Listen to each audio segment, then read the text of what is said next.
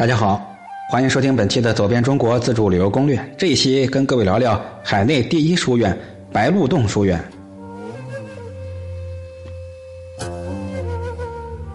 书院呢，是我国古代传播文化、交流学术、培养士子的地方，是古代高等学府的名称。它始于唐，兴生于宋，至清代全国书院呢都很发达。清末才把书院改为学堂。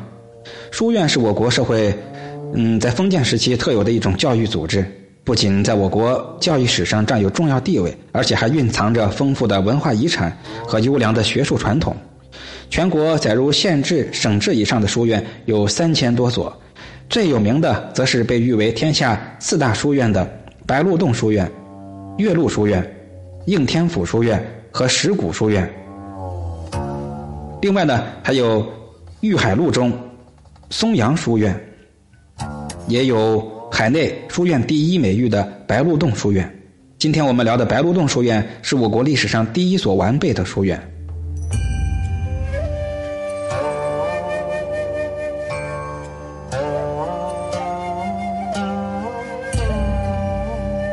白鹿洞书院位于江西省庐山五老峰下的山谷中。唐贞元元年（七八五年）。洛阳人李博、李涉兄弟在此隐居读书。李博养一只白鹿，自娱自乐，终日相随，故人称白鹿先生。由于这里四山为河，就像一个天然的山洞，所以取名白鹿洞。到五代南唐生元年间，建为庐山国学。宋朝初建为书院，并正式定名为白鹿洞书院。到了南宋淳熙六年（一一七九年），理学家。教育家朱熹任南康知州时，全力兴复书院，因与鹿象山有白鹿洞之会，而使书院名声大振。这朱熹辞去官职后，当了白鹿洞洞主，亲自校规。朱熹为白鹿洞书院订立的洞规，成为了南宋书院统一的一个教规，影响深远。海内外知名学者来这里，很多都来讲学。白鹿洞书院被誉为南宋书院的。模范。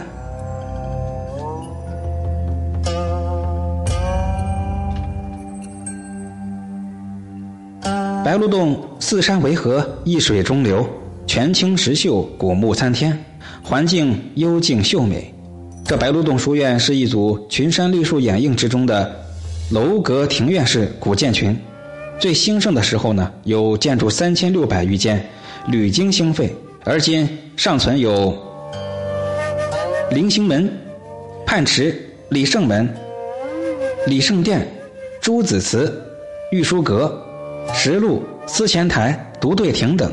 这里还有明紫霞道人书写的《游白鹿洞歌》，还有朱熹所说的《白鹿洞学规》，以及历次修建文记和名人书法石刻一百二十余方，故有“庐山古迹以白蜀，为白鹿洞最盛”。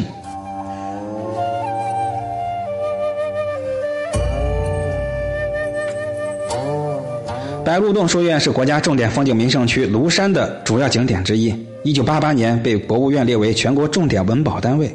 现如今，游人到此可登楼吟鹅，可倚栏观泉，尽览优雅恬静的美景。本集就跟各位聊到这里了，感谢各位的收听关注。别忘了，标题的后十个字母就是我的微信。欢迎加入四海春旅游文化协会，与我一起用脚步丈量天下美景。